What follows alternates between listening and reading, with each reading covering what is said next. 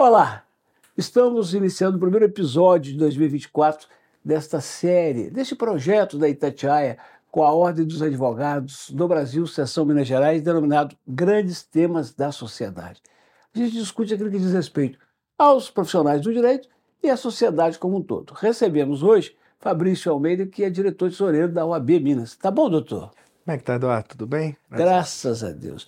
Doutor, uma das bandeiras, uma das principais causas desta gestão, Sérgio e companhia, diz respeito à prerrogativa. O investimento foi alto, inclusive. Justamente, Eduardo. É, o maior investimento, vou te falar a verdade, a gente já está há um longo tempo na entidade, o maior investimento da história em prerrogativas. Por quê, Eduardo? Prerrogativas, ela não é, por si só, importante para o advogado. Ela é mais importante ainda para a sociedade. Porque quando o advogado tem suas prerrogativas violadas, quem sofre é o cidadão ou cidadã que está ali sendo protegido seus direitos pelo advogado. Então, esse é um tema caríssimo, é um tema que gera importância para nós da diretoria, é um tema onde que nós criamos departamentos e não estamos medindo esforços. Porque às vezes a pessoa prerrogativa, o delegado tem que ser bem tratado, o doutor, uh, delegado tem que falar, ah, doutor, senta aqui, toma um café. Não é privilégio. Não é privilégio, nada. Por isso que é muito interessante isso, porque ele está ali no exercício profissional. E às vezes aquele cidadão ou cidadã está ali na delegacia. Imagina por si só, não só a delegacia, mas qualquer entidade, qualquer serviço público. Se que a pessoa que está defendendo tem ali seus direitos é, violados, ou ele seja agredido, ou ele seja ofendido, imagina aquele pessoa ali com seus direitos. Então isso é muito delicado.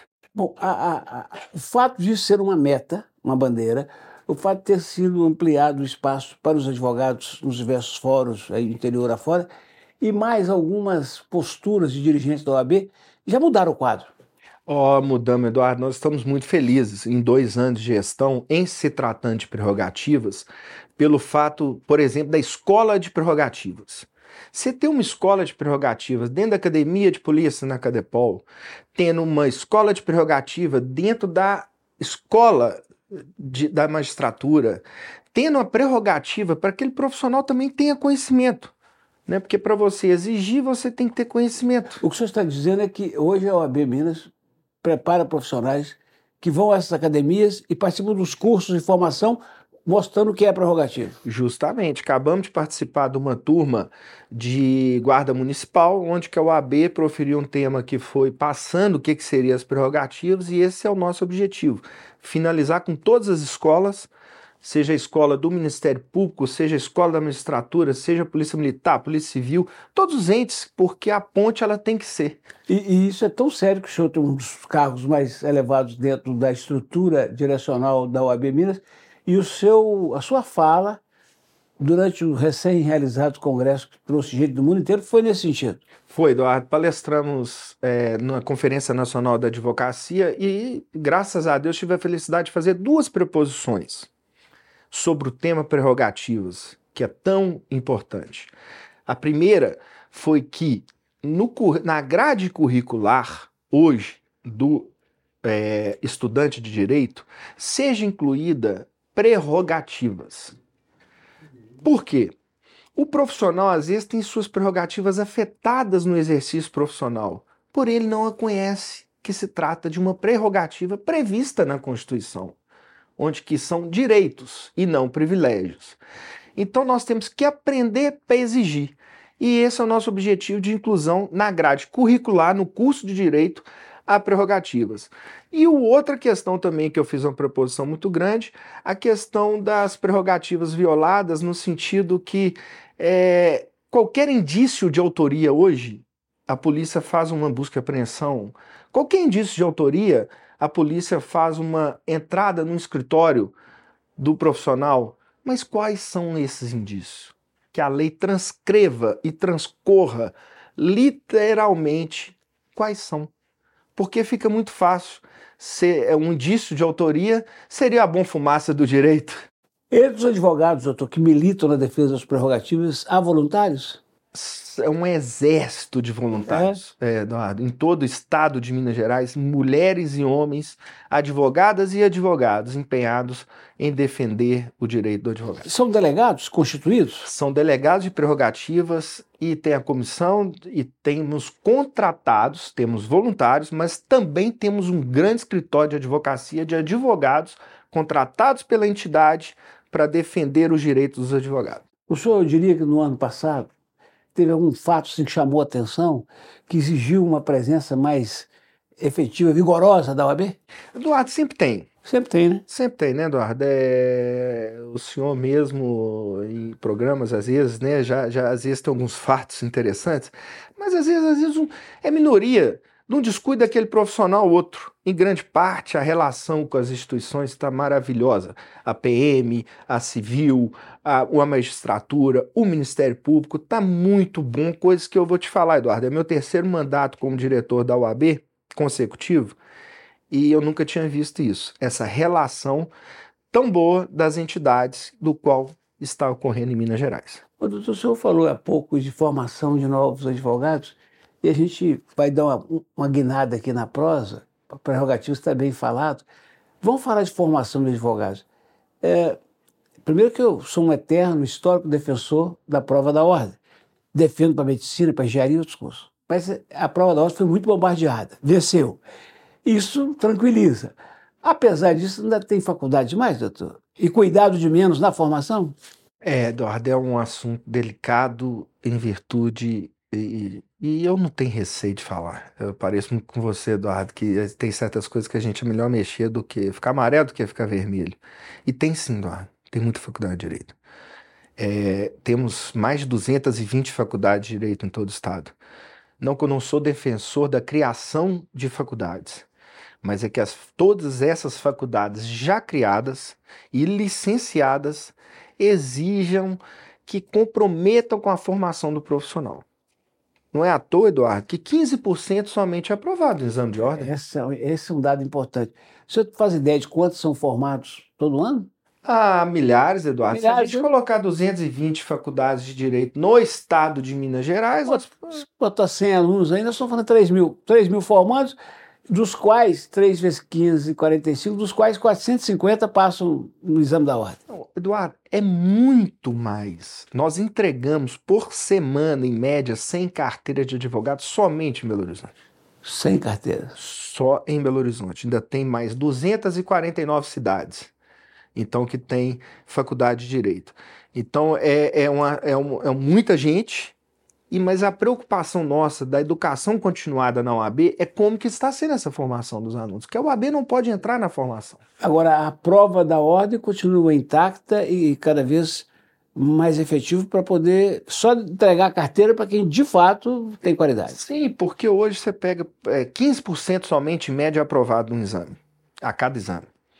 E se você não aperta, a gente sabe que não sai aquele profissional adequado. Isso adepto também a sua opinião de que outros cursos também deveriam ter exigência obrigatória, porque é muito interessante. Porque se 15% são aprovados, será que o ensino está adequado? Essa é a grande. Para concluir a sua pergunta sobre o ensino, essa é a grande polêmica. So, somente 15% são aprovados, por que os outros 85% não são? Então, o ensino, eu, na minha opinião, é lógico, nós temos faculdades brilhantes, faculdades excelentes, mas é, não é da toda forma 100%. O doutor, não tem uma semana que eu não receba dois pedidos ou três de colegas profissionais, já com experiência ou não, pedindo, Eduardo, dá uma força aí, preciso trabalhar. Eu fico imaginando entre os advogados. São 110 mil mais ou menos em Minas? 130 mil ativos. 130 mil ativos. Uh, muitos deles contam com a ajuda da OAB, da Caixa de Assistência, para poder sobreviver, certo? Aí vai formando esse, esse mundaréu de gente. O seu escritório, o escritório do seu pai, doutor Donaldo, para quem eu mando um abraço, ele tem hoje o mesmo número de profissionais de cinco anos atrás? Tem mais ou menos? Eduardo, isso é interessante essa questão que você colocou agora, porque o escritório que não se atualizar e não inovar em 2024 para frente, ele vai sair do mercado. Então hoje nós temos diversas plataformas de recurso que não substitui o ser humano, que aprimora o serviço prestado. É uma grande diferença nessa questão. E que tem que ser usada a inovação e tecnologia, do qual as faculdades, do qual acabamos de falar, não tem o seu curso. Então o advogado ele sai e fala: qual sistema que eu tenho que gerir o meu escritório? Qual sistema financeiro que eu tenho que gerir o meu escritório? E realmente o quadro diminuiu no meu escritório em virtude de ferramentas no mercado. Porque aquele profissional nessa área do meu escritório de massa, esse profissional ele está ali para aprender e ser um trampolim para ele montar o seu escritório. Mas é porque a Bruna que está ali, a linda que nos prestigia, a Bruna. Dez anos atrás, se ela fosse trabalhar no seu escritório, começar lá como advogada associada ou mesmo estagiária, você ia pedir para ela, oh, Bruna, tem uma desavença aqui entre o cameraman e o homem do áudio, eles estão partindo para pendendo, prepara uma petição para mim. Isso hoje não precisa mais não, né? Ô, Eduardo, hoje. O advogado tá não faz petição mais, não, né? É, Você aperta o botão, ela sai pronto, só falta os nomes, né? É, tá tão avançada a tecnologia que hoje, além de sair a petição pronta, você ainda tem um pensamento dos julgadores. Nossa! O, o sistema, né? É o tal do GT, GPT ou É, GT Ele vários, vai lá e né? busca, faz uma pesquisa histórica, dizendo assim, olha, se for por esse caminho, a chance de ganhar é essa. É tantos por cento, a probabilidade é tanto. Nossa. Cai o seu processo na 15ª Câmara Civil do Tribunal de Justiça de Minas Gerais. A inteligência sabe qual que é o pensamento de cada desembargador, qual que é a linha de julgamento de cada e, desembargador. E não é porque ela é divina, é porque ela busca em decisões anteriores, em, em, Justo, em, em textos, em... É, julgados. Julgados. E esse negócio que eles pagam o cara para... Me dá um... Como é que fala? Tem um termo muito bacana. Os pareceres pareceres, né? Isso tudo fica ali arquivado. Fica armazenado no ambiente público, né? É claro que processo segredo de justiça você não tem acesso, mas ambiente público onde você cruza essas informações e essas informações ficam cruzadas onde a inteligência te dá a probabilidade de uma ação. E até mesmo te fala, se você for nessa linha, 80% dessa turma vota contra. Então vai para outra linha, porque 90% vota a favor. E quando numa bem sustentação oral, no qual você vai defender oralmente o seu cliente, que você siga essa linha. Agora, é lamentável eu, eu voltar no tempo, quando eu estava estudando jornalismo, em 1976, no UniBH, que à época era FAF-BH, eu assisti uma palestra, que foi uma das coisas mais ricas do meu curso, de Mauro Santayana, velho e bom jornalista aí até hoje, e ele dizia o seguinte, curso de jornalismo devia ter aula de português e datilografia. Por quê? sem, sem português, sem saber escrever, não vai. E da geografia, porque a gente tinha que ser muito rápido, o deadline não espera.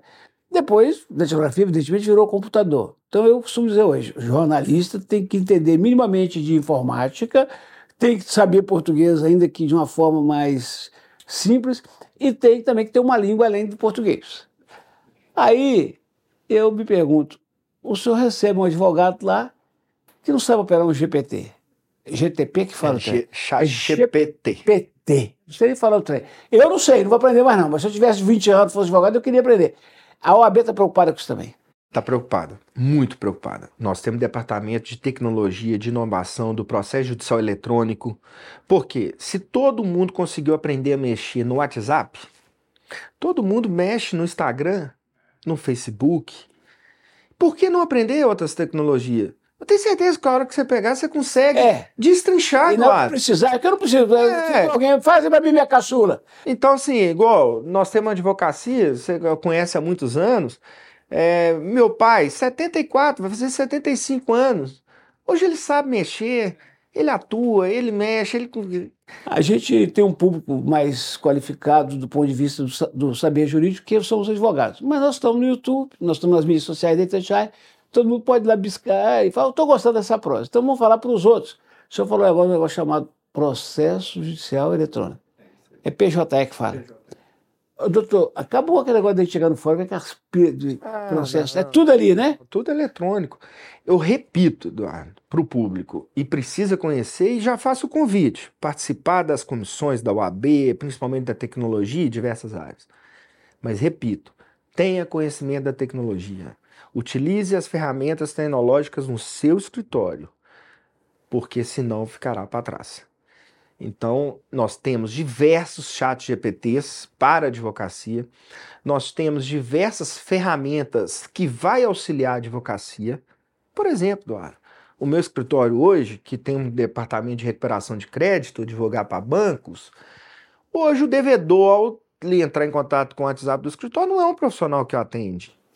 É uma máquina. É uma máquina. Um robô. É a Sofia.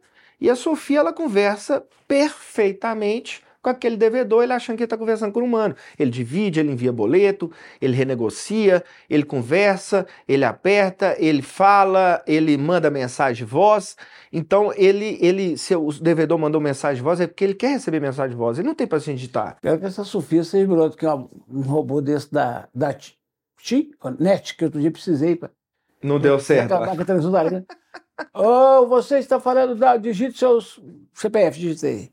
Fala em poucas palavras o que, é que você precisa. Assim, visita técnica. Não entendi. Repita, por favor. Técnico! Não entendi. Falei, TV estragada. Eu vou lhe passar um.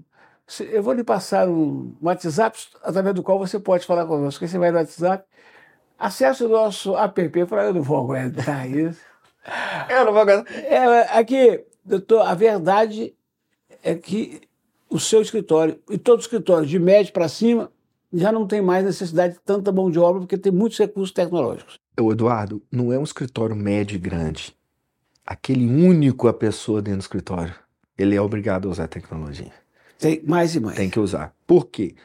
E depois aqui a gente pode deixar os contatos e, e redes para palestra o Estado do Brasil todo, gestão de escritórios, tecnologia inovação. E tem que utilizar. Por quê? Você vai economizar. Economia gera lucro, Eduardo. O lucro ele vem da economia.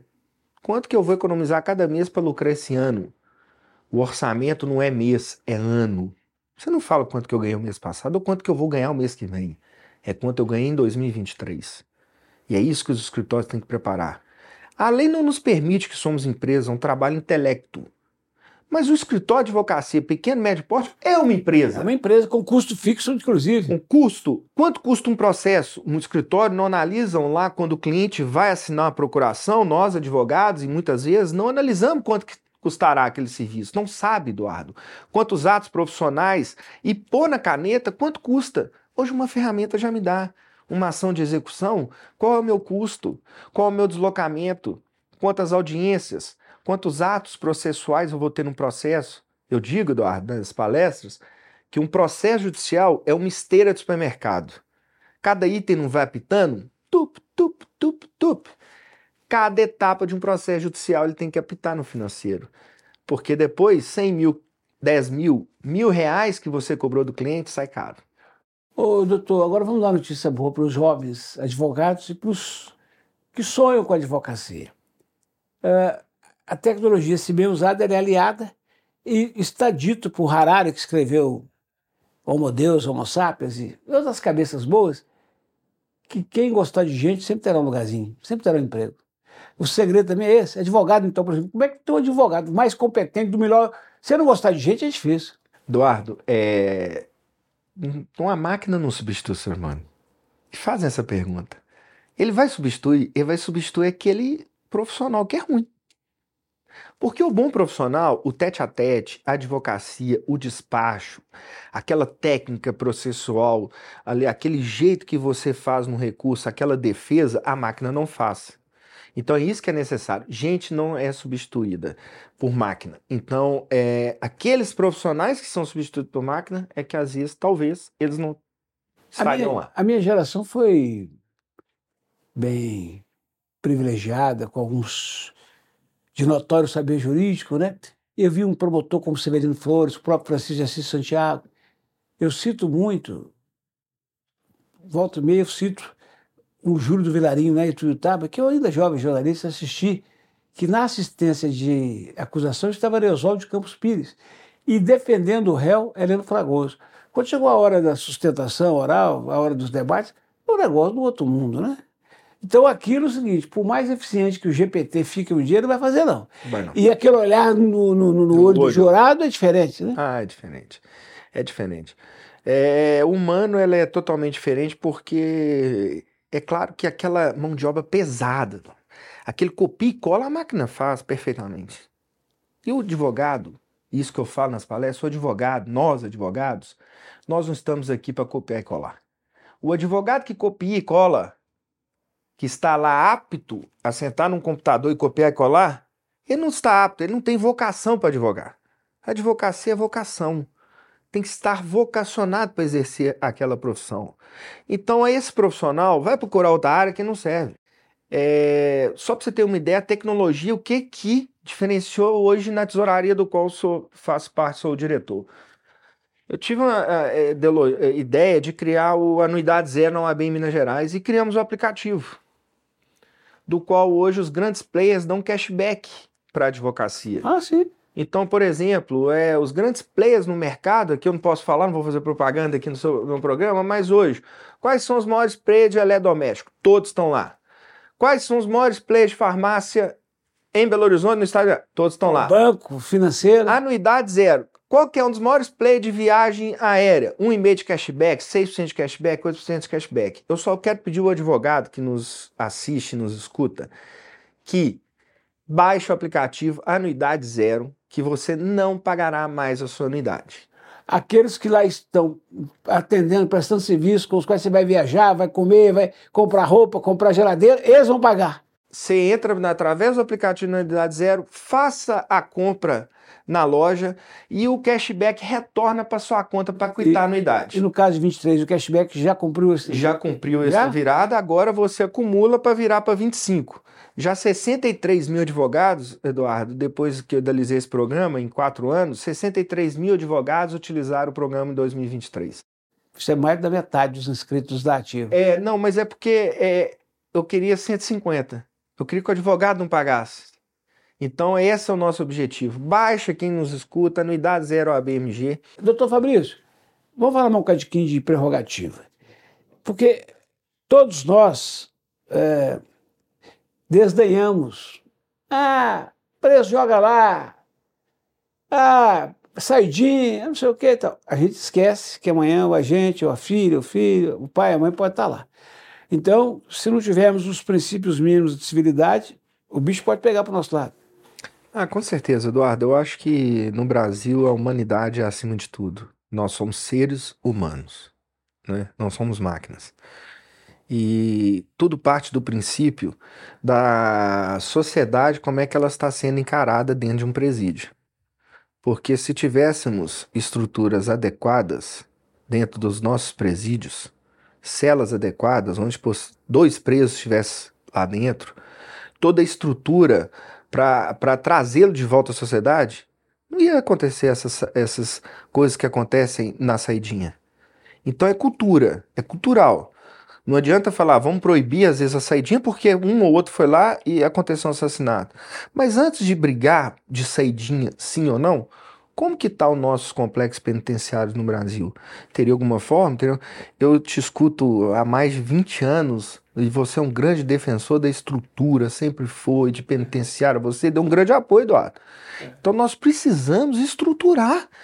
Nós precisamos que os presos tenham é, que sejam tratados e entendam que a sociedade entenda que ele é um ser humano como nós, ele é uma pessoa. Uma juíza de Neves, da área de execuções, acaba de determinar que um preso cumpra a condicional imediatamente, antecipou em cinco meses, dizendo: olha, eu não posso pedir que ele continue no presídio que cabe 400, que tem mil, porque isso não é correto com ele.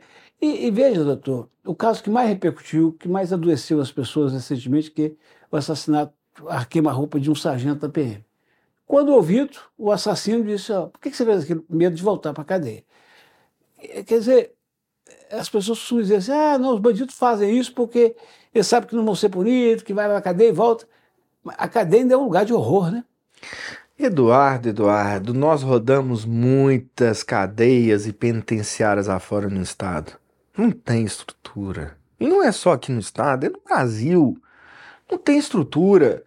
Toda penitenciária tinha que ter um corpo técnico de psicólogos. Toda psiquiatra tinha que ter um corpo, eh, toda penitenciária um corpo técnico de psiquiatras. As penitenciárias espalhadas, por que a de Neves não poderia ter ali diversos campos de plantação, de produção? Nós deveríamos copiar os modelos. Ela foi criada, né, como PAN, Penitenciária Agrícola de Neves. Agrícola de Cadê? Aí, doutor, é muito comum isso no rádio, a pessoa xinga a gente mais quando a gente fala que o preso tem que ter um tratamento humano lá dentro, a pessoa diz que nada, tem que arrebentar com eles e tudo. A gente fala assim, nós não temos pena de morte. Quando o cara entra lá, ele já entra com data para voltar. Aí a gente vai escolher quem vai voltar, né? Quem vai voltar? Era é, é 100%. Imagina se todos que saíssem da sua da pena que cumpriu, porque o ser humano ele tem, ele tem, ele pode errar, Eduardo. A gente não pode é, fazer uma pena perpétua, é, uma pena perpétua para aquele ser humano que errou. Mas é o que você falou, ele vai sair e como ele está sendo tratado. Eu sonho com uma divisão em que a gente separe o criminoso do bandido. Porque se a gente conseguir fazer isso no sistema, o bandido, por exemplo, você põe na tranca, dificulta a saidinha, por exemplo, e tal. E o criminoso dá a chance de rever a mulher, os filhos, que isso pode ajudar nesse processo, né? Pode colocar numa PAC, que é esse modelo mais humano e, e menos custoso para o Estado. É isso que a gente precisa, Eduardo. Um dia chegaremos lá. Então, doutor, vamos encerrar essa prosa nossa com uma essa generosidade sua de deixar contato para o estado inteiro, gente de outros estados, porque a internet hoje é um mundo, né? o tal do YouTube é um mundo. É, é, o senhor se dispõe a ir a faculdades, a encontros de advogados, para falar de prerrogativa, principalmente, mas também de tecnologia, de crescimento. Aqui segue meus contatos, Fabrício SC Almeida, arro, é, arroba OABMG, e Fabrício SC Almeida no Instagram, no Facebook e no WhatsApp. Meu telefone está no site. Deixa meu telefone pessoal no site da OAB. Então, para não, não preocupar com isso. E pode segue, pode perguntar, viu, Eduardo, do direct, qual plataforma é. que a gente utiliza, é. qual sistema que eu posso utilizar no meu escritório, o que, que eu posso ter para redução de custo, que a gente está à disposição para ajudar. Bacana. E convidar, viu, Eduardo? Os advogados que nos assistem para participar da UAB. Nós precisamos de todos e todas para que possam entrar, ingressar na UAB, participar das comissões, direito de trabalho, direito civil, direito de trabalho, tecnologia, qualquer área. Nós queremos a OAB e sempre tem que ser a OAB de igual para igual para advogado, para advogado trabalhar. O meu celular não está no site da Itatiaia, ele me dá sossego, eu não dou conta. Não. não. Esse é o doutor Fabrício Almeida, diretor de tesouraria da OAB. Agradeço a você por nos prestigiar em mais essa edição. É o primeiro episódio de 2024 de grandes temas da sociedade. Esse projeto da Itatiaia com a Ordem dos Advogados do Brasil, Seção Minas Gerais. A gente se vê!